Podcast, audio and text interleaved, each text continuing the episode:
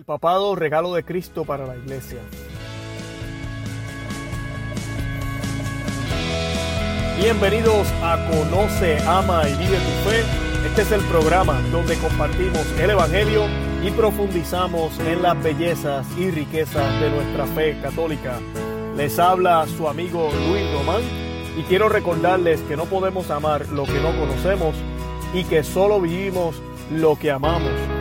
Nos dicen las escrituras, Simón, Simón, mira que Satanás va atrás de vosotros para zarandearos como trigo. Mas yo he rogado por ti a fin de que tu fe no perezca y tú, cuando te conviertas, confirma a tus hermanos. Bienvenidos al episodio número 23 eh, de su programa Conoce, Ama y Vive tu Fe. Eh, Hoy tenemos un tema que es controversia entre católicos y también es controversia con los demás hermanos eh, cristianos que no pertenecen a la verdadera iglesia y es el papado. Hoy yo me voy a enfocar en varias cosas. Eh, después de este podcast yo estoy más que seguro que usted va a poder entender mejor el papado, de dónde sale el papado. Realmente Jesucristo instituyó la oficina del papa eh, voy a tocar algunos errores, yo me atrevería a decir horrores y malas concepciones que se tienen sobre el papado y vamos a estar discutiendo qué es lo que se debe esperar de un papa y cómo nosotros los cristianos debemos tomar el papel de la persona que ocupa la silla de San Pedro. Así que sin más preámbulos, voy a estar dándole un poquito de, de de información sobre el papado, voy a comenzar con las Sagradas Escrituras, la más eh, importante que siempre nos citan en todos los lugares donde uno va a buscar información sobre el papado, eh, está en Mateo 16, Mateo 16, 17 al 19. Y esta, es, dice, esta cita dice lo siguiente, dice, bienaventurado eres, Simón, porque no te ha revelado eso la carne y la sangre, sino mi Padre que está en los cielos. Y yo te digo que tú eres Pedro y que sobre esta piedra edificaré mi iglesia y las puertas del infierno no prevalecerán contra ella. A ti te daré las llaves del reino de los cielos y todo lo que ates sobre la tierra será también atado en los cielos y todo lo que desates sobre la tierra será también desatado en los cielos. Palabra del Señor, gloria a ti Señor Jesús. Eso está, ¿verdad? En las Sagradas Escrituras. Y este es el momento en que eh, Jesucristo está preguntándole a los apóstoles, ¿verdad? Eh, ¿quién, ¿Quién soy yo? Y Pedro responde, tú eres el Hijo de Dios. Y así le responde Jesucristo a, a San Pedro, le deja saber que lo que él acaba de decir no ha sido revelado por la carne ni la sangre, sino que ha sido revelado por Dios. Y en él, él dice que va a edificar su iglesia, una sola. En el griego, la palabra Petra es piedra, más exactamente roca grande. Y al igual que en el castellano, es sustantivo femenino. A Simón no le, puede, no le puede dar un nombre femenino, así que lo masculiniza y se le llama Petros. O sea, exactamente la misma palabra, pero cambiada de género, puesto que cambia el género de la cosa nombrada. Eh, eso, ¿verdad? Cualquier persona experta en el español, pues lo, lo puede notar. Pero aunque este pasaje se escribió originalmente en griego, la palabra dicha por Jesús fue en arameo. Y ese idioma, la palabra griega es kefa. Y es por eso que a veces escuchamos que se dice Simón, Kefas, a veces hay gente que dice Pedro, Kefas. Eh, no varía, así lo que Jesús dijo es originalmente tú eres Kefá, sobre esta Kefá edificaré mi iglesia. Otro pasaje, palabras que Jesús le dijo a Pedro también en la última cena fueron las siguientes, que fue las que yo leí al principio y también nos habla un poco de, de, la diferencia del rol del ministerio que tiene Pedro.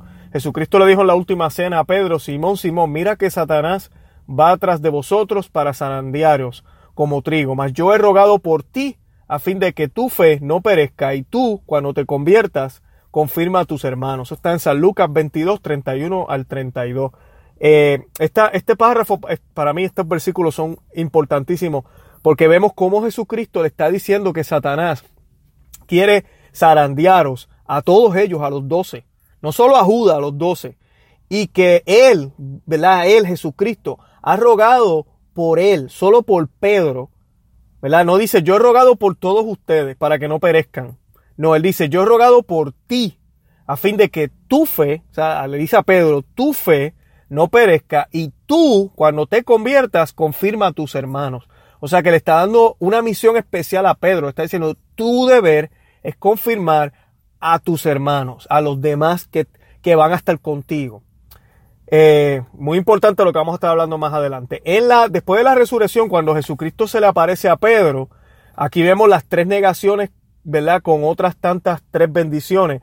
¿verdad? Sabemos que Pedro negó a Cristo tres veces, pues Jesucristo se le aparece y le pregunta a Pedro tres veces que si lo ama.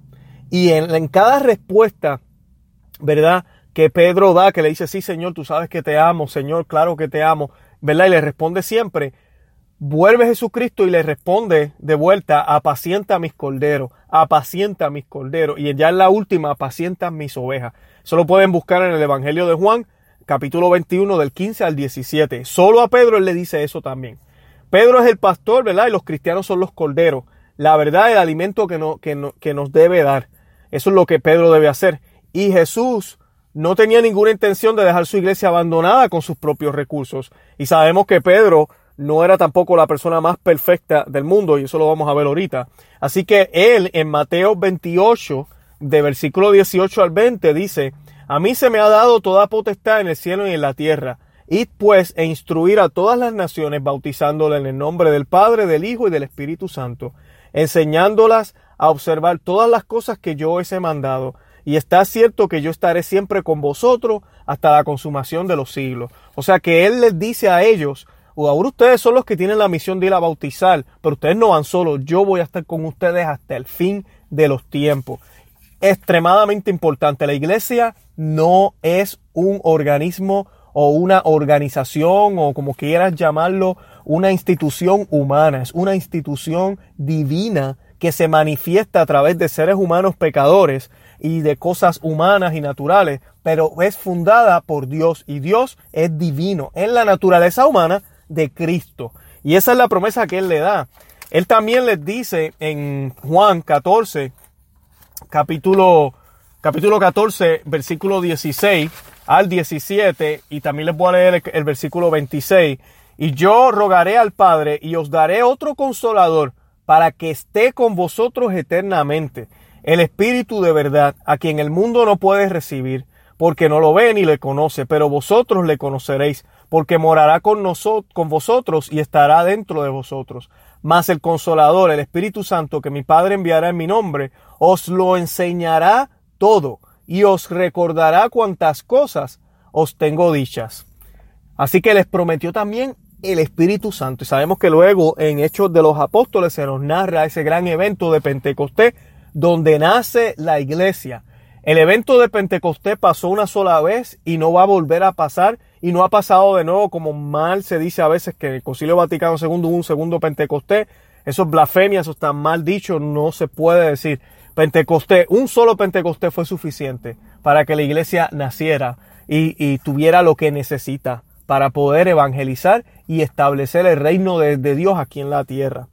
Eh, los protestantes, lamentablemente, este pasaje donde Dios nos concede a nosotros, ¿verdad? El Espíritu Santo, ellos lo interpretan como que Dios nos concedió a todos la inspiración necesaria para entender e interpretar correctamente las escrituras.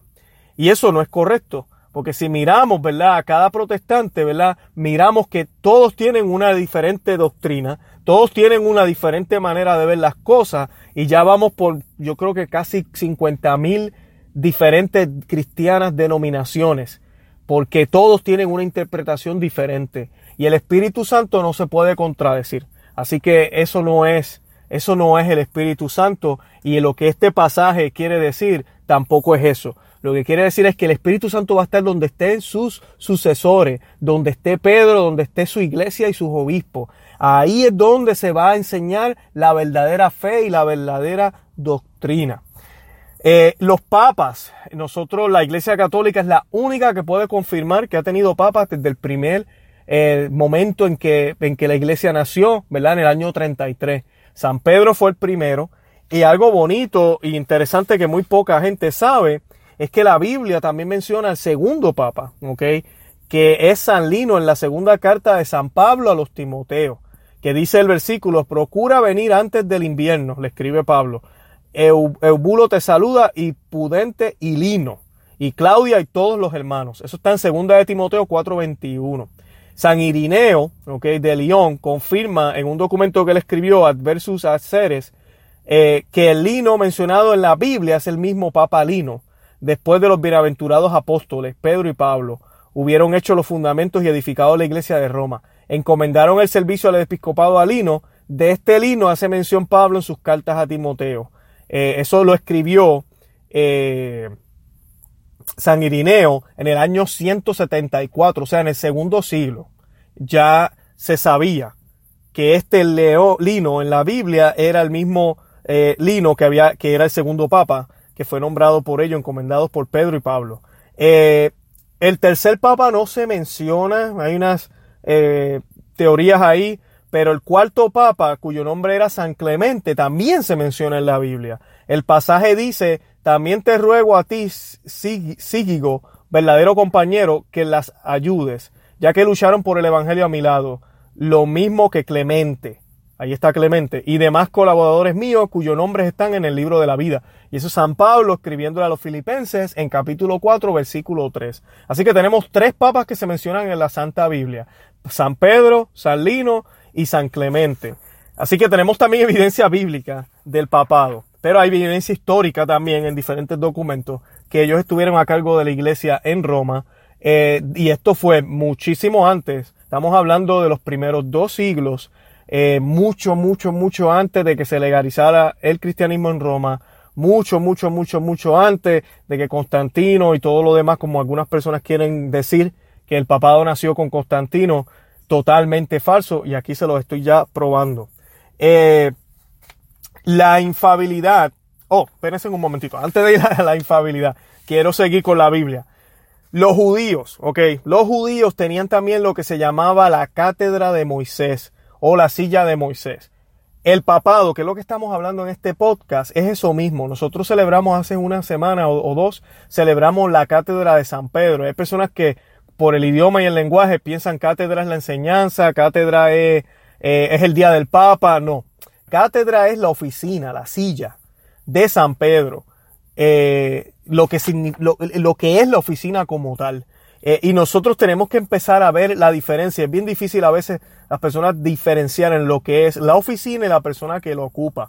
Yo les voy a dar un ejemplo fácil. Aquí ahora en los Estados Unidos, eh, actualmente el presidente es Donald Trump. Donald Trump al principio de su presidencia a mucha gente no le caía bien todavía. Hay problemas con él, ¿verdad?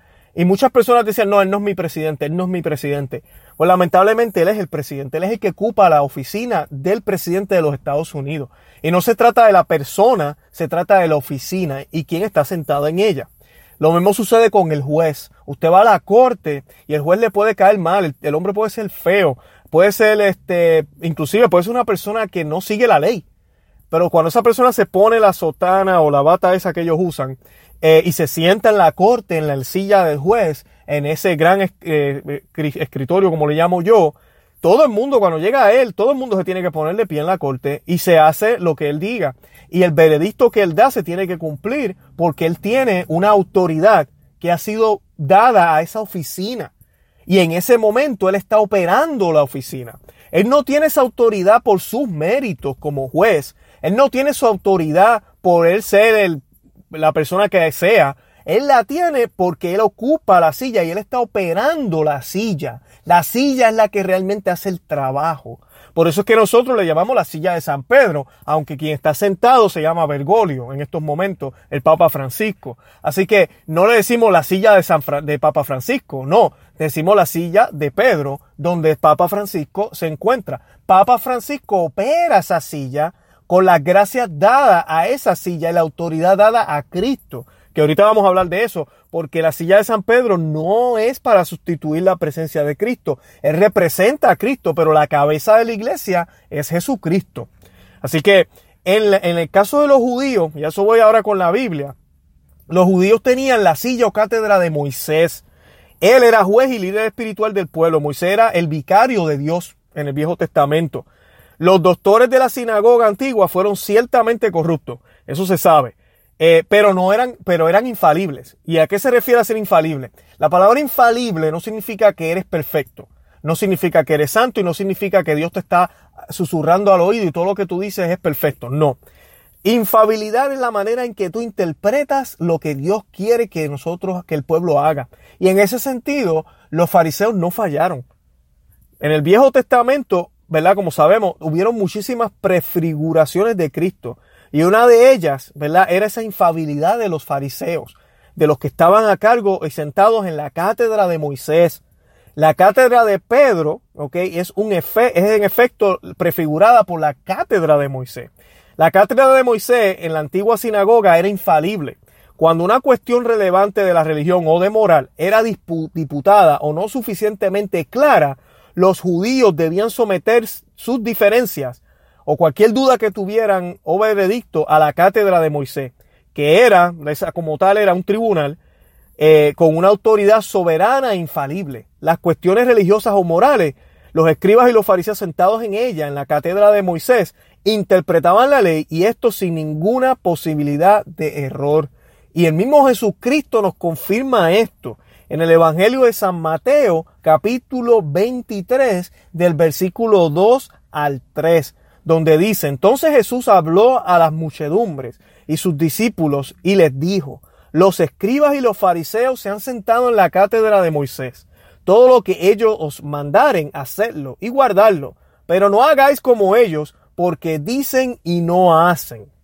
¿Ok? Ahí estaba el problema. Ellos dicen bien lo que se debe hacer, pero no lo hacen. Era esa hipocresía, esa falta de amor, de buen corazón. Eh, eh, estaban corruptos, su corazón estaba corrupto en ese momento. Así que la cátedra sigue efectiva y sigue en pie, sin importar quiénes estén sentados en ella, en la silla. Y eso lo podemos ver reflejado en la iglesia lo hemos visto reflejado en muchos momentos de la iglesia. Ahorita que hay tanta corrupción en nuestra iglesia, debemos orar por ella, los escándalos sexuales, la ambigüedad en la doctrina, el relativismo, todo lo que está sucediendo, inclusive de bocas del Papa.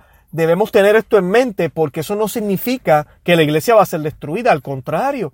La, la cátedra de San Pedro sigue activa, sigue bien y por eso es que debemos orar fuertemente por los que ocupan la cátedra de de San Pedro que la silla como tal es el Papa, pero también los cardenales son una extensión de esa silla, como nos enseña el catecismo. Y los cardenales tienen un deber también de aclarar junto con el Papa cualquier duda que haya de moral, de fe, de doctrina, de lo que sea relacionado con nuestra fe cristiana. San Juan Cristósomo, en, en una de sus homilías, citada por Tomás de Aquino, decía, a fin, a fin de que nadie pueda excusar su negligencia para las buenas obras por los vicios de aquel que enseña el Salvador, perdón, que enseña, el Salvador destruyó este pretexto ordenando, hacer lo que ellos os digan, porque no es por su propia doctrina que ellos enseñan, sino por las verdades divinas con las cuales ha compuesto la ley que ha dado Moisés. Y esto es importantísimo. Aquí está hablando del pasaje que acabamos de leer, pero esto aplica también a nosotros ahora en el clero. Usted hace lo que el sacerdote predica, ¿verdad? Lo que el obispo predica, siempre y cuando están acorde con las escrituras. No es, nosotros los católicos no podemos caer en idolatría y seguir ciegamente a los hombres que ocupan estas sillas. Ahí tenemos que tener cuidado. Yo he escuchado homilías y yo he sabido de sacerdotes que dicen que la confesión no es necesaria. Eso va en contra del catecismo y de 1900 años de doctrina y de, y de las sagradas escrituras yo no tengo que hacerle caso a eso. Si mañana yo me levanto y el Papa dice que la Virgen no era virgen, nos equivocamos. No, no fue virgen después del embarazo. Nos hemos dado cuenta que no, pero como quiera sigue siendo santa, no es la ella es la intermediaria. Usted y yo no estamos obligados a creer en eso. Jamás ni nunca. Va en contra de lo que nos ha sido revelado a través de las escrituras y durante 1900 años eh, de sana doctrina en la iglesia. Estoy poniendo ejemplos extremos, ¿verdad? Pero hay cositas a veces por ahí que se dicen que no son completamente correctas, que han salido de bocas de obispos, sacerdotes y personas que están en, lugares altos. Y debemos estar alerta, ¿verdad? Cuando vemos eso. Y por eso es que ahorita estamos viendo muchos cardenales contra cardenales, obispos contra obispos, eh, que esos son señales de los últimos tiempos, esos, esos temas para otro día. Pero eso lo estamos viendo actualmente en la iglesia. Porque el deber del, cardenal y del obispo es aclarar. Y si hay algo que no está claro, si hay algo que no se ha dicho bien, hay que aclararlo. Eh, San Agustín también dice, lo verdadero y lo justo pueden ser predicados con un corazón perverso e hipócrita. Esta cátedra entonces, que no era de ellos, sino de Moisés, los forzaba a enseñar el bien, aun cuando ellos no lo hacían. Ellos seguían así sus propias máximas en su conducta, pero una cátedra que les era extraña no les permitía enseñarla. Son numerosas aquellos que buscan la justificación de sus desórdenes en la conducta de quienes son propuestos para instruirlos, diciéndose interiormente y a veces aún gritando en público, ¿por qué ordenas lo que tú mismo no haces? Se llega así a, a, aquellos, desprecian a la vez la palabra de Dios y el predicador que la predica. Debemos diferenciar eso, eso también va a suceder. Y yo por eso les digo a todos los que me escuchan, jamás, jamás hablen mal de un sacerdote, jamás hablen mal de un obispo, jamás. Una cosa es, ok, dijo algo que no estaba bien, vamos a aclararlo, se acabó. Pero de la persona como tal, no hablen mal de esa persona. Nosotros no somos quienes para hacer eso. Independientemente de que la persona no lleve una vida bien, si esa persona está predicando lo correcto, debemos seguir eso, porque realmente no es su palabra, es la palabra de Dios. Por eso es triste. Claro, lo ideal es tener sacerdotes buenos y santos, que sean coherentes con lo que predican. Igual los obispos, los sacerdotes, los papas, eso es lo mejor. Pero no siempre ha sido así. La historia de la iglesia lo demuestra. Acabamos de ver a un señor que acaban de, quitarle todos los títulos y todas las cosas de la iglesia al cardenal McCarrick. Eh, horriblemente, el hombre predicaba precioso. Eh, una de las víctimas, yo estaba escuchando una entrevista los otros días, y él decía, ese hombre me dañó la vida. Ese hombre destruyó todo lo que yo era, lo que yo podía hacer. Pero él fue quien me enseñó quién era Dios y fue quien me enseñó a orar. Entonces, pueden creer qué clase de contraste, porque el hombre se conocía muy bien la palabra. Y esta persona que es víctima ha podido confirmar a través de leer la Biblia, a través de estudiar, a través de la fe que él tiene todavía, a pesar de los daños que le hizo la iglesia, a través de este hombre, no la iglesia como tal. Él ha podido confirmar que lo que le enseñaba este cardenal era, era correcto. Pero este hombre era un hipócrita. Un hipócrita era poco, una bestia. Es, horrible lo que él hacía con este muchacho. Eh, pero es exactamente eso lo que Jesucristo nos enseña con la cátedra de Moisés y nos enseña también la iglesia a través de estos pasajes. Eh, para ir a materia fuerte, la infabilidad que estábamos hablando ahorita, ¿ok? Jesucristo lo que quiere garantizar con la infabilidad es que vamos a obtener o aprender lo necesario, todo lo que necesitamos saber. Y que la cabeza visible, ¿ok? La idea de la cabeza del Papa es que sea solo una, una sola voz, solo una fe, solo una doctrina. La doctrina ya es libre de error, está clara. Pero la iglesia lo que hace es interpretarla, expandirla, es como utilizar una lupa para que la podamos leer mejor. Eh, hay una persona que yo sigo mucho, se llama Steve Ray. Él es un teólogo aquí en los Estados Unidos y él usa mucho el ejemplo de una cebolla o de una o de un repollo que usted quita, le va quitando las capas y, y, ve algo que no había visto antes. Sigue siendo la misma cebolla, sigue siendo el mismo repollo, pero hay cosas que van viéndose con mayor, tal vez un poco de mayor claridad o de una manera, se pueden ver de una manera diferente, pero sin cambiar el mensaje. Y es exactamente lo que la iglesia ha hecho por 1900 años, casi 2000 años. Es eso. La iglesia no tiene la autoridad para inventar doctrinas, traer un nuevo evangelio, cambiar las reglas, nada de eso. Y la infabilidad no es eso lo que establece. Lo que establece es que vamos a aprender todo lo enseñado por Jesucristo. Eh, los protestantes a veces también critican y dicen que en el concilio de Jerusalén, y yo lo, reto a que vayan al libro de Hechos de los Apóstoles, ¿ok? En Hechos capítulo 15, y vemos cómo eh, Jesucristo, no, disculpen, eh, Pedro, amén, Pablo, va, Pablo va con Bernabé hacia los apóstoles. Tienen esta duda de si se deben circuncidar eh, a, los, a los gentiles. Y porque en esa época el problema era, tenemos los primeros cristianos, comenzaron en Jerusalén, pues eran todos judíos. Pero cuando ya empiezan a ir a otros lugares donde ya no hay judíos, o si hay judíos pero también hay paganos, entonces los paganos quieren aceptar a Cristo, estos paganos no están circuncidados. O sea, habían grupos que decían, no, ellos tienen que, circuncidarse y luego ser cristianos. Y, Pedro hace el, llamado y dice, no, este, no hace falta que se, haga la circuncisión en ellos. Y fue el primer concilio. Estaban todos los apóstoles y Pablo y, Pablo fue a donde ellos, porque ya había una jerarquía establecida. Eh, ahí está el catolicismo puro en la iglesia. Es exactamente lo que hacemos hoy en día. Todos los concilios que se han dado en la iglesia católica han sido para eso. Cuando la iglesia católica declara dogmas, como, como el de la Asunción de la Santísima Virgen o de la Inmaculada Concepción, que son los más recientes y la gente a veces como que, ah, pero la iglesia está inventando nuevas normas. Eh, no, la iglesia hace eso porque hay dudas. La iglesia hace eso porque aunque todo el mundo creía que la Virgen había nacido inmaculada, porque siempre se creyó, y hay evidencia de eso desde el segundo siglo, siempre se creyó eso, pero ahora con el protestantismo, las ideas modernas, el tiempo, ha habido duda, entonces la iglesia dice, no, esto es dogma, usted tiene que creerlo. Y nos da un catecismo de por qué hay que creerlo, no es que simplemente lo crees porque lo crees. Pero eso es lo que hace la iglesia. Ningún dogma que la iglesia ha establecido ha sido que en ese momento comenzó la creencia de eso. No, ya la creencia existía, pero la iglesia toma esos eh, pasos para poder aclarar cualquier herejía que se esté llevando, cualquier confusión que esté en el momento, o para aclarar cualquier duda que haya en el, en el, en el pueblo cristiano. Y, y la figura de Pedro y de los líderes de la iglesia se puede ver en, todo, en todo. Lo vemos ahí en la Biblia cuando Pedro es el que toma la última palabra. Lo vemos también en los posteriores concilios donde el patriarca de Roma, por ejemplo, tiene un peso especial y su opinión es respetada por todos. Y lo vemos en las cartas de los diferentes obispos en esa época. Eh, por ejemplo, en el concilio de Calcedonia en el año 451, eh, que se, se, estaba ya debatiendo la creencia de que Jesús eh, era solo Dios, no hombre.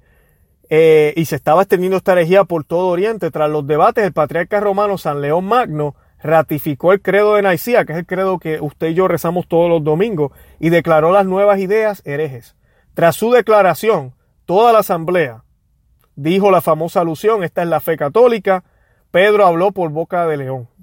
Eso se, fue una frase muy importante. Las definiciones dogmáticas de este concilio han sido reconocidas desde entonces como infalibles, tanto por la actual Iglesia Católica como por la Iglesia Ortodoxa, que en aquel tiempo no estaban divididas, que son las dos ramas de la Iglesia original. Y es gracioso porque los protestantes, su cristianismo, es exactamente eso. La Biblia, que ellos tanto les gusta, ¿verdad? Y a mí también, la Biblia es la Biblia. Pero la Biblia es la consecuencia de la santa tradición. Y la Biblia, quien, quienes decidieron qué libros iban a quedarse, quienes decidieron cuáles no tenían errores, fue la Iglesia Católica. Y hay un Papa que ratificó el Papa Urbano, si no me equivoco, que ratificó el canon de la Biblia. La Biblia no nos cayó del cielo. Jesucristo vino a la tierra a dar su vida por nosotros para salvarnos y a fundar una iglesia. Él no dejó Biblias, vino a fundar una iglesia. La Biblia es el regalo de la iglesia católica al mundo entero. Eso no lo puede negar nadie. Y ahora yo quisiera tocar algunos errores que a veces la gente ¿verdad? Eh, tiene sobre el papado por ejemplo, la gente dice que el Papa es la cabeza de la iglesia. Uy, esto yo lo he escuchado hasta de católico. No, eh, mal. El Papa no es la cabeza de la iglesia. La cabeza de la iglesia es Cristo. Eh, y siempre recordemos eso porque la misma Biblia dice el cuerpo de Cristo es la iglesia y Jesucristo es la cabeza. Así que el Papa es parte de ese cuerpo de Cristo. Él tiene un ministerio diferente. Los obispos, los sacerdotes, todos tienen un ministerio diferente. Eh, un disparate que yo escuché los otros días de un cardenal, no me recuerdo el nombre ahora, pero con este eh, eh, reunión que tuvieron por los abusos a menores, estaban hablando de que del, cardenal McCarrick y de que lo habían laiceado o que lo volvieron laico, podemos decir en palabras aquí que usted y yo ahí entiende. Y la persona que estaba hablando decía, no, no nos gusta utilizar ese término porque eso es una ofensa para los laicos. realmente en la iglesia todos somos iguales. Y suena bonito lo que él dijo ahí, ¿verdad que sí? Estamos en una época donde se predica la igualdad en todo, pero no es correcto. Los laicos no somos igual que los sacerdotes y los sacerdotes no son igual que los obispos y seguimos. No es que sean mejores, no estamos diciendo que el sacerdote es mejor, pero el sacerdote tiene un ministerio más elevado. El sacerdote puede consagrar, el sacerdote puede actuar en persona de Cristo. Este, no, no tienen, no, no, no es lo mismo, claro que no. Mi vocación de esposo me lleva a mí a una, me da unas gracias y me lleva a mí una misión. La misión de ellos envuelve espiritualidad y envuelve guiar a otros. Es un estado más elevado y se le va a pedir más. A ellos se les va a pedir cuenta también. Pero no podemos cambiar las cosas como son. El Papa está en un estado elevado también jerárquico aquí en la tierra y a nivel espiritual también, y a él se le van a pedir cuentas. Es bien importante, él es la cabeza, a mí, él no es la cabeza de la iglesia, la cabeza es Jesucristo. Y Jesucristo le da las llaves al Papa. Y yo escuchaba a mi sacerdote, el Father, uh, Padre Holiday, acá en Orlando, Florida, y él nos decía que cuando él nos hablaba de las llaves, y él decía, imagínese que usted le da las llaves a su hijo de 16 años, está aprendiendo a guiar, eh, ya tiene licencia, usted se las da. Cuando él recibe las llaves, ¿eso quiere decir que puede hacer lo que da la gana con el carro? No. Y no hay que hablar, usted le da las llaves y ese niño, hay pueden haber dos reacciones. Yo recuerdo cuando yo era teenager, a mí me dieron las llaves del carro y, eh, me decían, mi papá me decía, vete y búscate un galón de leche al, colmado. Y yo iba con ese carro, como con un miedo, mirando para todos lados, pendiente izquierda, derecha, no, no, no pasaba de 20 eh, millas por hora. Iba súper, súper, con mucho cuidado, eh, porque no era mi carro, no era mi carro. Así exactamente es el Papa. Al Papa le dan las llaves del carro, que es la iglesia, de este bote, de esta barca, ¿verdad? Como lo compara la, iglesia, el magisterio. Y él es responsable de manejar esa barca. Y no tan solo eso, él es responsable de los que están en ella, al igual que cuando uno está conduciendo, usted es responsable por usted, por el automóvil y por los que están en su carro. Y a usted legalmente lo pueden demandar. Si usted causa un accidente y uno de sus pasajeros lo puede demandar a usted si esa persona eh, por culpa de una acción errada suya, por algo irresponsable que usted haya hecho, esa persona termina paralítica o, su vida cambia drásticamente para mal. Así que el Papa tiene esa responsabilidad y yo como conductor, si mi papá me dice a mí, vas a ir con tus amigos al cine, vayan al cine y no vayan para más ningún lado. Y vamos guiando, ¿verdad? Vamos conduciendo, yo voy conduciendo. Y mis amigos me dicen, ay, vamos a parar ahí en la, en la, en la heladería a comernos un mantecado. Mi papá me dijo que fuera directo de aquí al cine y del cine a la casa. Yo tengo la obligación de no hacerle caso a los pasajeros. Así de sencillo es. Yo tengo la obligación de seguir lo que me dice mi papá, que fue quien me dio la llave. Así de sencillo. Y el Papa está sujeto a Dios, pero no está sujeto a nadie aquí en la tierra. Por eso a veces cuando la gente yo escucho y me dicen, ay, eh, eh, el Papa con todas estas cosas que están pasando, debería, los cardenales deberían unirse y, buscar otro Papa. No, no se puede. El Papa no, no lo puede sacar nadie. El Papa solamente le rinde cuentas a Dios. Y hemos tenido en la historia muchísimos papas. Los primeros 30 papas, ok, 29 de ellos murieron mártires. Así que por defender la fe, o sea que fueron hombres bien. De los 260 papas que han habido, 69 han sido considerados santos. Y solo seis, que se sepa bien con la historia, solo seis de los 260 se ha considerado que han tenido vidas eh, depravadas, vidas de pecado. ¿Ok? Solo seis. Lo cual, ¿verdad? La gente a veces dice, ah, pues eso quiere decir que el Papa entonces no es elegido por el Espíritu Santo porque tuvieron seis papas malos. Eh, no necesariamente, porque debemos recordarle que el mismo Cristo eligió doce y entre ellos había uno que es Judas, que fue que Cristo se equivocó. No, la providencia del Señor obra a través de los buenos y los malos. Hay mucha gente que, seguimos lo que está pasando en Roma con la ambigüedad y con la falta de catecismo, buen catecismo de parte de Roma y, y las cosas, a veces nos frustramos, pero miren, si no fuera por lo que está sucediendo ahora en la iglesia, los católicos ahorita se están poniendo a leer la Biblia más, están buscando cursos, están estudiando, porque ya no podemos confiar en lo que nos dicen de allá arriba. Salen con unas cosas nueva. Los otros días, tristemente, ¿verdad? Se estaba hablando de la pluralidad de religiones, como si todas las religiones me llevaran a Dios y el Papa firmó el documento. Eh, algo que, ¿verdad? Es muy controversial. No, el único camino, verdad y vida, nos había dicho la Iglesia Católica hasta los otros días, era es Jesucristo. Y eso es lo que debemos creer. Sí, que hay unas razones detrás que por qué el Papa firmó ese documento, que el Papa eh, tal vez no es, eso no es lo que él cree, pero como quiera puede, puede traer confusión. Y él nunca aclaró nada, no se ha dicho nada. Así que debemos tener cuidado con eso. Pero el, el, el, la cabeza como tal sigue siendo Dios y el Espíritu Santo se vale de eso, de lo que esté sucediendo en la iglesia, para el bien de todos los que lo aman, como dice la Sagrada Escritura. Otra cosa que dice mal, que la gente de estos errores, el segundo error que voy a tocar es que el Papa tiene inspiración divina. Se imaginan al Papa con un teléfono blanco en el escritorio y suena el teléfono todos los días y es Dios. Y Dios le dice al Papa, ok, esto es lo que tú vas a predicar, esto es lo que vas a hacer.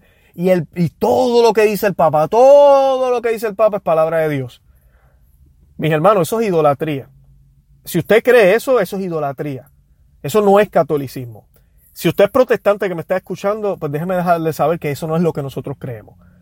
Eh, así que venga, vuelva a ser católico, tranquilo que no va a caer en idolatría. No, los católicos jamás hemos pensado eso, inclusive el concilio Vaticano I, y sí, hubo un concilio Vaticano I, solo se cita por ahí el concilio Vaticano II y nadie sabe que hubieron otros 22 concilios. Y este concilio, que fue el que proclamó el, el dogma de la infabilidad, no es que ese año al Papa se le antojó decir, ok, y ahora en adelante me van a hacer caso a mí. Lo que yo diga es infalible y me hacen caso. No. Se hizo porque había confusión también. Se hizo porque inclusive se hizo por lo contrario. Mucha gente pensaba que todo lo que el Papa decía era infalible. Entonces el Concilio Vaticano I quiso aclarar eso. ¿ok? Y una de, de, de las declaraciones que hizo es la siguiente. Dice, porque el Espíritu Santo no les fue prometido a los sucesores de Pedro, a fin de que ellos propaguen una nueva doctrina revelada, sino que bajo la asistencia del Divino Espíritu puedan preservar incolume y explicar con toda fidelidad la revelación o depósito de la fe transmitida o transmitido por los apóstoles. Eso es lo que dice el Concilio Vaticano I. Por tanto, el Papa no puede ni mediante declaración dogmática ni ninguna otra poner, quitar o modificar doctrinas de fe. Su misión es solo preservar, transmitirla tal como nos llegó desde los apóstoles y mantenerla libre de error. Ese es el trabajo del Papa.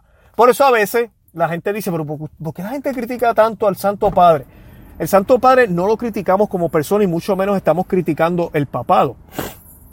Lo que estamos es a veces un poco frustrados cuando vemos la inacción del actual Papa sobre algunos asuntos.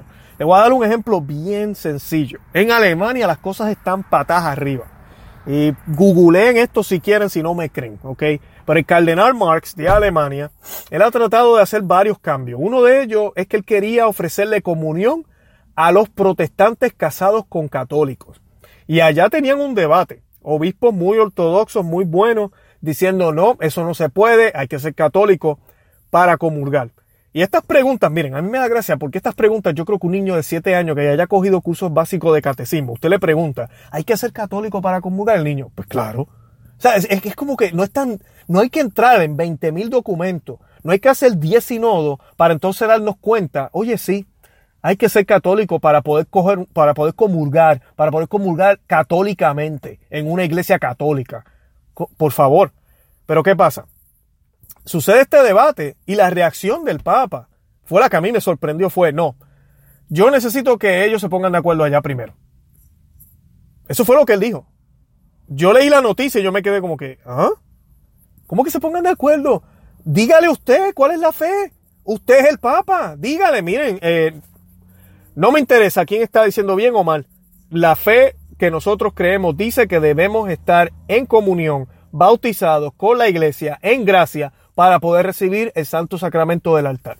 Se acabó. Pues no, él dice, no, yo quiero que, esa gente se pongan de acuerdo allá. Entonces lo que tú creas es más confusión. ¿Por qué lo hace? Pues no sé, él en, democracia, no sé. El otro problema que tenemos después de Amor y Leticia, que también hemos estado debatiendo y debatiendo, gracias a Dios aquí en Estados Unidos, por lo menos en Florida, las iglesias que yo participo, gracias a Dios, Ah, tenemos sacerdotes que lo siguen diciendo, hay que estar casado para poder comulgar, eh, vivir en unión libre o fornicando, que es la palabra correcta, no está bien, haga lo que tenga que hacer para casarse. Eh, todo ese tipo de cosas, ¿verdad? Casarse por la iglesia. Eh, se dicen aquí, pero lamentablemente hay lugares en el mundo donde no es así, donde la supuesta conciencia la supuesta eh, acompañamiento y, el caminar y el tener esa misericordia, falsa misericordia con esta gente, se ha vuelto la regla número uno. Cuando tener misericordia es decirle a ellos, mira, tú no estás excluido de la iglesia, tú puedes seguir en la iglesia. ¿Cómo, ¿Cómo lo vas a poder seguir? Tú eres hijo de la iglesia, tú eres hijo de Dios, eres bautizado, pero lamentablemente por decisiones tomadas en el pasado. A nadie, Miren, mis hermanos, déjenme decirles esto. Es hora de que despertemos. A veces le echamos la culpa a todo lo demás, menos a nosotros mismos. Yo pasé por lo mismo. Yo estuve casado por nueve años con una mujer. Tuve dos hijos con ella. Yo me casé con ella porque la embaracé por irresponsable. Estando en las cosas de Dios, yo la embaracé. Nos casamos por la iglesia. Y esas fueron las bases, el embarazo. Pasaron nueve años, la cosa terminó mal.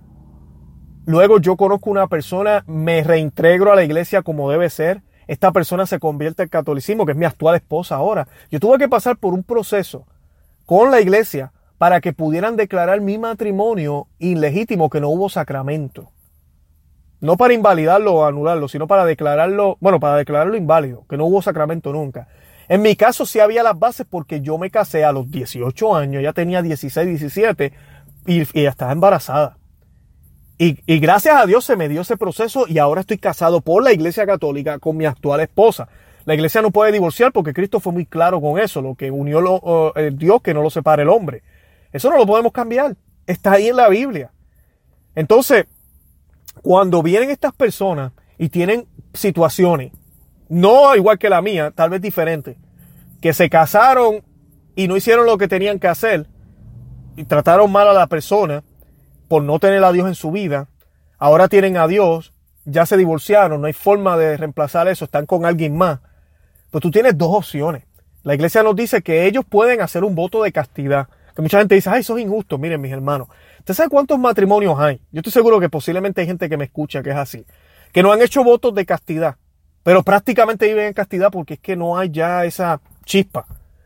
Siguen juntos y todo lo demás. Sí se puede, no es imposible. Si quieren recibir el cuerpo de Cristo, pueden hacer eso. Pero la iglesia no los obliga a hacer eso tampoco. La iglesia sabe que la sexualidad es una parte tal vez, es esencial en el matrimonio. Y si esa pareja no puede o la otra no está de acuerdo, porque esto debe ser mutuo de parte de los dos, y eso pasa mucho, que es ella la que se quiere entrar, ¿verdad? Comulgar, o es él y ella no. Entonces, si no están de acuerdo, no, mira, usted tiene un deber de esposa, usted tiene un deber de esposo, pues simplemente absténganse de comulgar. Dios entiende, ahí está la misericordia, Dios entiende y Dios sabe que tú no puedes comulgar y que tú porque lo amas y lo quieres y porque sabes que estás en segundas nupcias, vas a ofrecer ese sacrificio de no poderlo recibir físicamente por reparación por los errores cometidos en el pasado. Y usted puede servirle de lo más bien al Señor. Eso es lo que hay que predicarle a la gente. Pero entonces tenemos estos sacerdotes, nada, Dios entiende, venga, venga, yo le doy la comunión, yo he visto que ustedes viven bien. ¿Qué es eso?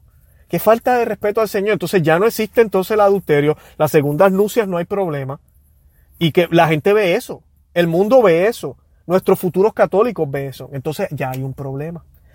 Cuando tenemos un papa que no aclara eso, entonces tenemos, si no me equivoco, son siete conferencias episcopales ahorita mismo que permiten eso. Y nada se hace. Hay un problema. A eso es lo que nos estamos refiriendo cuando a veces criticamos a, nuestro Santo Padre, al Papa Francisco, que oremos por él, porque no es una mala persona para nada pero o son los que les dan consejo o algo está pasando. Pero definitivamente algo no está bien. Eh, y eso que el Papa dice o diga o enseñe no puede contradecir a ningún otro Papa. No puede contradecir eh, lo que se ha dicho anteriormente. Yo tengo un podcast que estaba hablando sobre el aborto y un tema que quise traer a colación fue por, por una declaración que hizo el Papa también. El Papa eh, estaba en el avión, en esas conferencias de prensa que él hace, y él estaba diciendo que él mejor, no sé si fue en el avión o fue en una entrevista, por cierto. Tal vez no fue en el avión. Pero él estaba diciendo que, que él utilizaba mucho, eh, él le decía para darle consuelo a las mujeres que habían abortado y se habían arrepentido, él les decía a ellas que el niño estaba en el cielo. O sea, que no se preocupara que el niño está en el cielo. Y que eso él se daba cuenta que servía para consolar a esas madres. Y claro que va a servir a mí, es un tremendo eh, alivio si yo aborté a un niño y tú me dices, no, él está en el cielo, tranquila.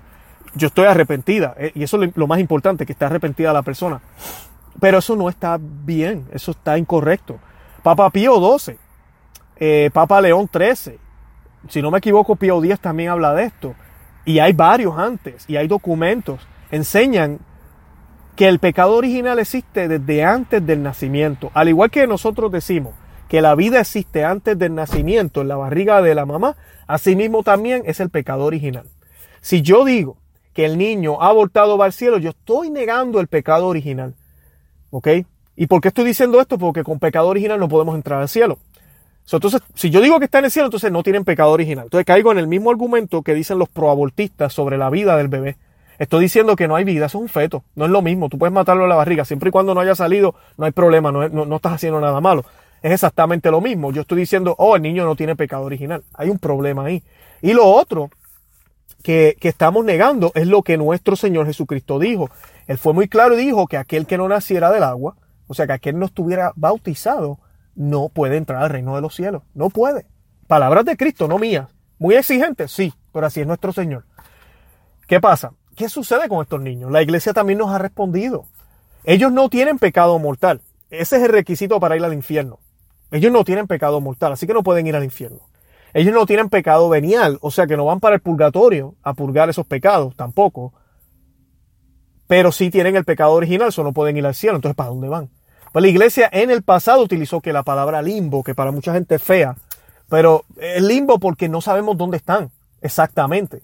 Pero la iglesia, por revelaciones místicas, por lo que podemos interpretar y porque sabemos que Dios es amor y misericordia, sabemos que esos niños, a pesar de que no están en el cielo todavía, deben estar en un lugar donde sea un lugar de no sufrimiento. Al igual, y de aquí es donde sale esta teoría, al igual que pasó con los, los hijos de Abraham. Lo que se le llama el seno de Abraham, lo que los judíos creían, no creían que ellos estaban en el paraíso. Ellos estaban en un lugar bonito, era un lugar como terrenal, era un paraíso terrenal. Y por eso es que decimos en el credo que Cristo bajó a los infiernos, porque bajó a ese lugar a buscar a estas personas. Y ellos recibieron el bautismo en ese momento, cuando Cristo baja porque ya ellos creían en Él sin saber quién era Él. Ellos creían en Cristo antes de que hubiese llegado Cristo y fueron obedientes a Dios y Jesús es Dios. Es exactamente la misma idea con estos niños, con estas almas. Esas almas están ahí, pero como no tuvieron la gracia de poder bautizarse, no pudieron ser desarrolladas, si lo queremos poner de, esa manera, no pueden disfrutar de estar junto a Dios. Pero nos dicen los místicos, Tomás de Aquino es uno de ellos, eh, que la Virgen María, los ángeles van a ese lugar y enseñan a estas almas sobre Cristo y la salvación. Eh, además de eso, sí le podemos decir a una mujer que se arrepintió, una mujer que se arrepintió y abortó, una mujer que perdió su hijo, por ejemplo, que haya perdido el niño eh, y no era su intención, eso pasa muchísimo y no es culpa de nadie. Le podemos decir que cuando tú vayas al cielo, si es que vas al cielo, ¿verdad? vas a poder ir ahí, te vas a poder reencontrar con ese niño, porque hay, hay acceso entre el cielo y ese lugar pero no hay acceso entre, no pueden salir de ese lugar al cielo. Y es, y, ustedes dirán, ¿y esa lo que era? ¿Dónde salió? Bueno, Jesucristo cuando hace la parábola del rico y del Lázaro, nos muestra cómo Lázaro y, Abraham pueden hablar con el hombre rico que está en un lugar que parece el infierno. Y él no está en el cielo todavía, está en el, en el seno de Abraham, como lo llamaban los judíos. Así que de ahí que sale todo esto. Es difícil de explicar que es dogma de la iglesia. No, no es dogma. Pero es una manera, una explicación ¿ok? De poder reconciliar el hecho de que nadie entra con pecado original al cielo.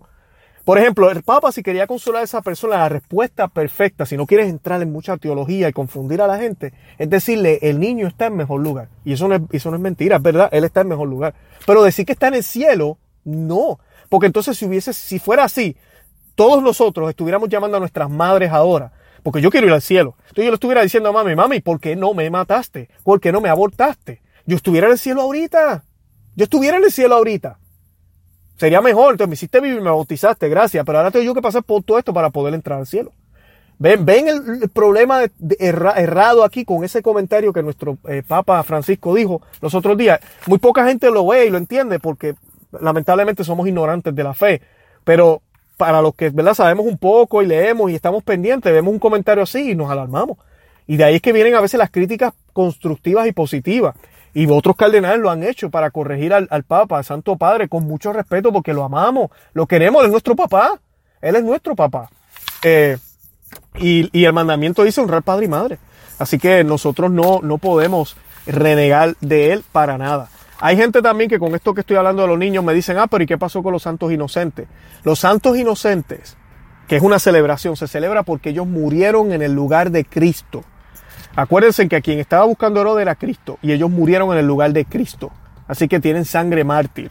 Y eso es diferente, no es lo mismo. Así que no podemos decir, oh, pero los, santos inocentes sí fueron al cielo. Claro, porque murieron en el lugar de Cristo. Es diferente. Pero un aborto, cuando una persona pierde a un niño, no es, no es lo mismo. Eh, así que no, podemos, no se puede contradecir el Papa con los demás. Tiene que ser siempre una continuidad. Y, y eso es lo que la iglesia siempre ha hecho. Los dogmas son una continuidad, como le he hablado ahorita de la cebolla. Eh, así que el pensar que el Papa, como pasó con Francisco cuando comenzó y también con Benedicto y con todos los papas cuando comienzan, la gente piensa que, oh mira, tenemos nuevo gobernante, ahora van a cambiar las cosas. Pues déjeme decirte algo, la iglesia no va a cambiar. La iglesia va a ser la misma y siempre va a ser la misma por siempre. Porque Cristo dijo, mis palabras no pasarán. Tiene que ser la misma siempre. Que los métodos, que vamos a hacer tal cosa, ya hay cositas que pueden cambiar, claro pero el, mensaje tiene que ser el mismo. Eh, la dogma y el pastoral tienen que ir de, la mano. Y eso es bien importante. No podemos pensar que los dogmas son malos, las reglas son malas, lo que vamos a hacer es el bien. No, porque mismo Jesucristo dice, y le dice al hombre rico, el hombre rico seguía todos los mandamientos, todos los mandamientos. O sea que él hacía el dogma. Cristo le dice, ok, le dice la pastoral, yo quiero que tú vengas y pastorees conmigo, sígueme. Deja todo y sígueme. Y no es que las riquezas sean malas. Él está diciendo es que con eso no basta. Conseguir los mandatos no basta. Tú tienes que seguirme a mí. So, ambas cosas van de la mano. Yo tengo que seguir las, las dogmas porque son, estoy obedeciendo al Padre. Hago la voluntad del Padre. Pero yo también tengo que ser la pastoral. Ambas van de la mano. Y el Papa tiene el deber de enseñarnos eso. Y todo lo que él dice debe ser basado en la escritura, no en los tiempos, como le decía, y mucho menos en votaciones. Cuando se hacen estos sinodos y que tantas personas, a veces se dicen los números, votaron por esto, aquello. Ahí lo que se está votando es por el documento que se va a hacer. Y se le debe pedir a Dios que ese documento sea un documento de bien en acorde con las escrituras. Por eso es que siempre, todas las misas, todas las misas se ofrecen por el Papa. Si los católicos pensáramos que Él está inspirado por Dios y que Dios le susurra al oído y todo lo que Él dice es perfecto, entonces ¿para qué ofrecer todas las misas por el Papa? Pero no lo creemos así. Así que no, no son votaciones, sino que ellos están colocando un documento. Y hablando de documentos, si hay dudas sobre un documento, en el caso de la, de la iglesia, nosotros siempre tenemos que mirarlo todo a la luz de Cristo. Eso es lo primero. Segundo, usted tiene que ir hacia atrás. Usted mira, por ejemplo, eh, y el Papa esto sí lo hizo muy bien una vez, eh, él, le preguntaron sobre las mujeres sacerdotisas. Y él dijo, el Papa Juan Pablo II ya habló de ese problema, eso ya está terminado. Ya, el Papa Juan Pablo II habló de eso. ¿Por qué tenemos que nosotros hablar de esto? Porque hay una continuidad. No, no se trata de que haya el Papa Juan Pablo II se murió, eso todo lo que él dijo ya no vale. No, hay una continuidad. Acuérdense que la palabra de nuestro Señor es viva. Y lo que los papas han dicho es una extensión de eso. No es que es palabra nueva de Dios, sino que es una interpretación y explicación de lo mismo que Dios nos dijo. Y por ende participa en eso. Y, es, y debe ser todo, todo, todo basado en eso. Cuando tenemos dudas en, estos eh, nuevos documentos que salen a veces, debemos entonces mirar qué fue lo que se dijo antes y seguir yendo hacia atrás. Pero ¿qué dijo el otro? ¿Qué dijo aquel? Si usted sigue yendo hacia atrás, hacia atrás, hacia atrás, hasta la raíz, ¿quién es la raíz? Cristo. Entonces, oye, ¿qué dijo Cristo? Ah, que mira, que, que, lo que unió Dios no lo separa el hombre. Ah, pues no le podemos dar comunión a los divorciados, porque están en pecado, cometen adulterio. Y él lo dijo así mismo, dijo, aquel que se vuelve a casar comete adulterio. Ya, no tengo que ir y buscar que la conciencia, que lo otro. No, ya ahí está la, aclaración. Eh, lo otro que ya mencioné, el otro error que a veces las personas piensan que los papas son perfectos. Ya les dije los números, no, no lo son. Eh, ellos son seres humanos también y ellos pueden cometer pecados. Nuestro Papa Francisco se confiesa muy seguidamente. ¿Por qué se confiesa? Porque es perfecto. Se confiesa porque, mira, el peca también, es un ser humano también. Pero la silla, la que él ocupa, esa silla opera y opera perfectamente. Es, un, es algo que el Papa, a mí que nuestro Señor nos dejó. Hay gente que dice que el Papa eh, se cree perfecto o que los católicos lo consideran perfecto, santo, eh, y por eso le dicen su santidad. El título de santidad es por el cargo que ocupa. Y por eso es que celebramos tanto cuando vemos al Papa. Pero no es por el Papa, es por el cargo. Usted ve cómo se pone música en los lugares, la gente sale, hay flores, pañuelos, eh, música, caravana, eh, todo el mundo está feliz. El Papa, que ahorita pues en estos tiempos como que la cosa se ha ido mermando, pero en el pasado usaba unas vestimentas bien decoradas, grandes y largas, era para mostrar la belleza de la oficina de Pedro, la belleza de Cristo la belleza de la novia de Cristo, que es la iglesia. Esa es la idea de todas estas vestimentas y cosas que el Papa usa. Inclusive el Papa llegó a usar corona en el pasado y es para demostrar el reino de, Dios aquí en la tierra. Es, es eso. El Papa no puede pensar, uh, mira cómo me adoran. Porque si el Papa está pensando eso, Bergoglio, por ejemplo, en este caso, Papa Francisco, entonces tenemos un problema. Él tiene un problema de soberbia. Si él piensa que él es tan grandioso, tiene un problema. No. La gente lo adora, lo quiere y no lo adoramos, lo veneramos, no, tampoco lo veneramos, lo, lo queremos, porque es el, el, que ocupa esa oficina establecida por Cristo. Así de sencillo. Así que nosotros no creemos que el Papa se cree perfecto y mucho menos consideramos que ya es santo. No, él está también en este caminar hacia la santidad. Los católicos adoran al Papa, que ahora estaba usando la palabra erróneamente. No, no lo adoramos. La veneración es un acto tan religioso como humano. Una persona puede venerar a sus padres porque los ama y los respeta profundamente. Un patriota, nosotros podemos venerar a nuestro país. Un enamorado puede venerar a su novia, a su esposa. Eh, así que nosotros sí veneramos en un sentido al Papa, porque, por lo que dije, por la oficina que ocupa. Eh, en el caso de la infabilidad, volviendo a la infabilidad, y esos son más o menos los errores más comunes, como les mencioné, eh, yendo para atrás de nuevo, eh, los católicos no adoramos al Papa, no pensamos que Él es perfecto o que ya es santo, ya alcanzó la, santidad y por eso le decimos su santidad. Eh, no pensamos que es la cabeza de la iglesia, es Cristo la cabeza. No pensamos que Dios le habla directamente a Él y todo lo que Él dice es palabra de Dios. No pensamos que es perfecto. Esos son los errores más comunes que hay. Eh, y debemos tener cuidado con todo eso. el Papa también, es bien importante también tener en cuenta en qué, en qué sentido le está hablando. Y ahora voy a hablar de esto. Si Él está hablando con un reportero, si él está en el avión dando una conferencia de prensa, él está dando opiniones de, de, lo que de la opinión de lo que él esté dando. No necesariamente lo que él está diciendo es dogma. No lo es. Ni siquiera puede ser una, tal vez no es una prédica. Él está dando su opinión sobre política, lo que sea. Usted puede estar de acuerdo o estar en desacuerdo. No hay ningún problema con eso. No hay ningún pecado en eso. Eh, ok. En el 1870 fue que el Concilio Vaticano II declaró el dogma de la infabilidad con las siguientes palabras. El romano pontífice, cuando habla es cátedra, que significa con autoridad, y eso es cuando en el ejercicio de su oficio de pastor y maestro de todos los cristianos, en virtud de su suprema autoridad apostólica, define una doctrina de fe o costumbre como que debe ser sostenida por toda la iglesia, posee y por la asistencia divina que le fue prometida en el bienaventurado Pedro, aquella infabilidad de la que el divino redentor quiso que gozara su iglesia en la definición de la doctrina de la fe y costumbre. Por, por esto, dichas definiciones de Romano Pontífice son en sí mismas y no por el consentimiento de la iglesia irreformables. Eso no se pueden cambiar. O sea, no se declara que todo lo que dice el Papa sea infalible, solo lo que solo lo es cuando hace una declaración formal en ciertas condiciones. El propio Catecismo de la Iglesia Católica, numerado 891, nombra tres condiciones que deben reunirse para una definición pontificia que sea escátedra, ¿ok? O con autoridad. Primero, el Papa debe hablar como pastor y maestro supremo de todos los fieles que confirman la fe a sus hermanos. O sea, debe dirigirse y hablar en nombre de la Iglesia Universal, no por cuenta propia, expresando su, su opinión personal. Esa es la primera condición.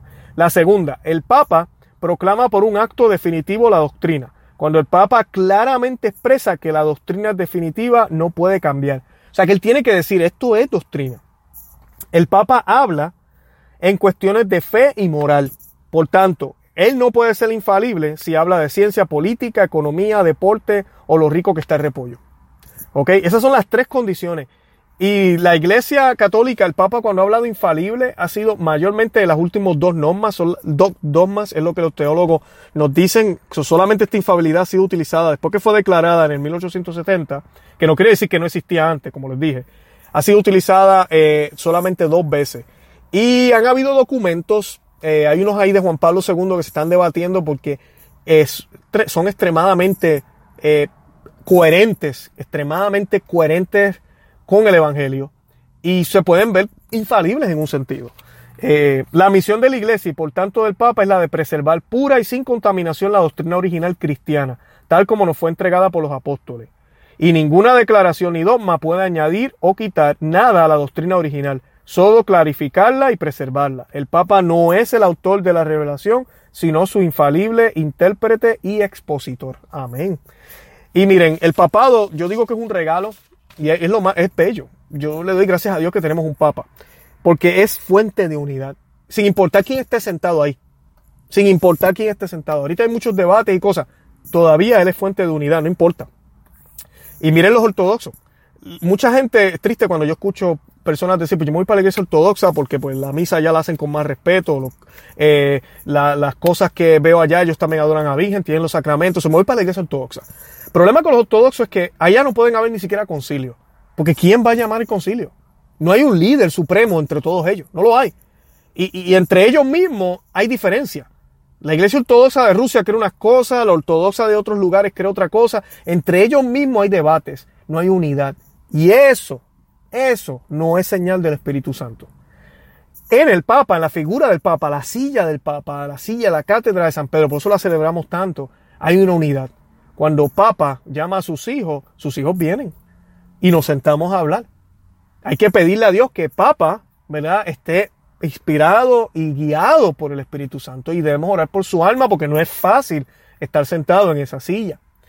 Mismo San Pedro fue corregido por San Pablo, está escrito en, la, en las Sagradas Escrituras, cuando San Pedro comía con los gentiles y de momento llegó un grupo de judíos. Y él, por no formar controversia, que total la formó como quiera, fue y se sentó con los judíos. Eh, para que no vieran que se estaba sentando con paganos, supuestamente, con gentiles. Y San Pedro, San Pablo lo tuvo que decir en la cara que eso estaba mal. ¿Verdad? Y Pedro escuchó. Pedro escuchó, no le faltó el respeto, no le dijo yo quiero ser papa ahora, no dividió la iglesia, no se fue a hacer su propia iglesia, que a veces estos pasajes los malinterpretan los protestantes y quieren pretender que el Pedro era un lugar y Pablo, no, había una unidad entre ellos, ellos son los pilares de, esa iglesia naciente. Eh, así que el papado es fuente de unidad. Y el papado es protector de la universalidad de la iglesia. La misma en todo el mundo. Él es la voz él tiene esa obligación, pero también tiene, eh, nos da ese beneficio de que haya una voz que diga, no, mira, esto es lo que es. En el caso que estaba hablando ahorita de los alemanes, gracias a Dios, después de un tiempo, pasaron como tres semanas. Yo, por eso les decía ahorita que un niño de siete años sabía la respuesta. No sé por qué Roma se tomó tanto tiempo, pero le pusieron final al debate y Roma se expresó, el Papa firmó el documento diciendo no, no se le puede dar comunión a los protestantes. Yo me alegré, me puse muy contento pero a la misma vez me dio pena el darme cuenta que tomó dos, tres semanas para que Roma dijera, mira, vamos a hacer lo que se supone que hagamos. El Papa tiene esa, esa obligación y es el protector de la universalidad de la iglesia. La idea es que donde quiera que uno vaya sean las mismas normas y reglas. Que la liturgia se celebra un chin diferente aquí y allá, pues mira, esas cositas pasan, hay costumbres diferentes y todo lo demás, pero la creencia, el respeto, la veneración, la adoración a Dios, todo lo que hacemos los católicos debe ser igual en el mundo entero. Y eso lo asegura también el papado, es protector de esa universalidad. Y por eso esa universalidad ha durado por más de dos mil años. Por más de dos mil años han habido, han venido los, diferentes imperios, eh, han habido diferentes reyes, han habido guerras, han habido de todo, han habido de todo. Se han ido y han venido, han caído, eh, han sido destruidos imperios, reyes han muerto, pero en San Pedro, ¿verdad? En la silla de Pedro siempre hay uno sentado. En Roma siempre ha habido uno hasta el sol de hoy. Hasta el sol de hoy todavía hay uno sentado. Y muchas personas dicen, pero ¿cómo es posible que la iglesia haya durado tanto? Pues porque la iglesia no es un organismo humano, es de Dios. Es la manifestación de Dios visible, de su reino, ¿ok? De su reino que vamos a vivir en el cielo, pero de su reino aquí en la tierra. Es la iglesia es la prefiguración de lo que nos va a esperar. Y la iglesia por eso es que ha sobrevivido, porque la cabeza no son los hombres, sino es el Espíritu Santo y Jesucristo quien la guían. Así que les pido después que hayan escuchado esto, espero yo haber aclarado todas las dudas que hayan tenido sobre el papado, pero les pido que oren por el Santo Padre, que oren por él, que no lo critiquen negativamente. Si usted va a decir algo, como yo he dicho aquí, tenga argumentos y explique por qué usted piensa que ese comentario está un poquito fuera de, ¿verdad? Un poco ambiguo o no, no está claro. Pero nunca diga que el Papa es el anticristo, o que el Papa está mal, o que el Papa está loco. Jamás. Eso ya son acusaciones, eso son ya difamaciones. Y al Papa tenemos que respetarlo, es nuestro Papa. Eh, y, él, y él debemos defenderlo también. Y debemos proteger lo que Cristo nos dejó. Así que eh, espero que les haya servido de poder diferenciar entre el hombre que puede fallar y la silla. Y siempre, ¿verdad? Que nos mantengamos fieles a la Iglesia Católica, que es la que fue fundada por Jesucristo. Eh, les pido que vayan y nos visiten a conoceamavivetufe.com, vayan a Facebook, Instagram, Twitter, todos esos lugares y nos den like y nos sigan. Me pueden buscar a mí también, Luis Román, en Twitter, me pueden seguir por ahí, estoy muy activo ahí en eso. Eh, les estoy regalando un libro, se llama Maná de Aliento para el Cristiano, está eh, de gratis en el, en, el, en el portal. Yo tengo el link, aquí se los puse aquí debajo de, este podcast. Busquen ahí en las notas del podcast, denle clic, coloca su nombre, email, y yo les envío ese libro. Vaya a iTunes o en la aplicación donde esté, si le permite, déle cinco estrellas a este podcast, compártalo, hable de él, eh, para que así podamos seguir creciendo. Si va a iTunes y le da cinco estrellas, si deja un mensaje donde quiera que lo esté escuchando, eso ayuda a que nos podamos colocar en un lugar más eh, privilegiado cuando la gente está buscando algo que escuchar cristiano o católico. Así que pues también nos pueden ayudar con eso. De verdad que los voy a estar eh, orando por todos los que nos escuchan y toda su familia orando por la iglesia, por el Santo Padre, y les pido de favor que oren por mí y por mi familia. Eh, pidámosles a la Santísima Virgen su intercesión siempre, que ella nos pueda acompañar, ella es la destructora de las herejías y la que nos puede llevar más rápido al camino del Señor. Bueno, Santa María, ora pro nobis.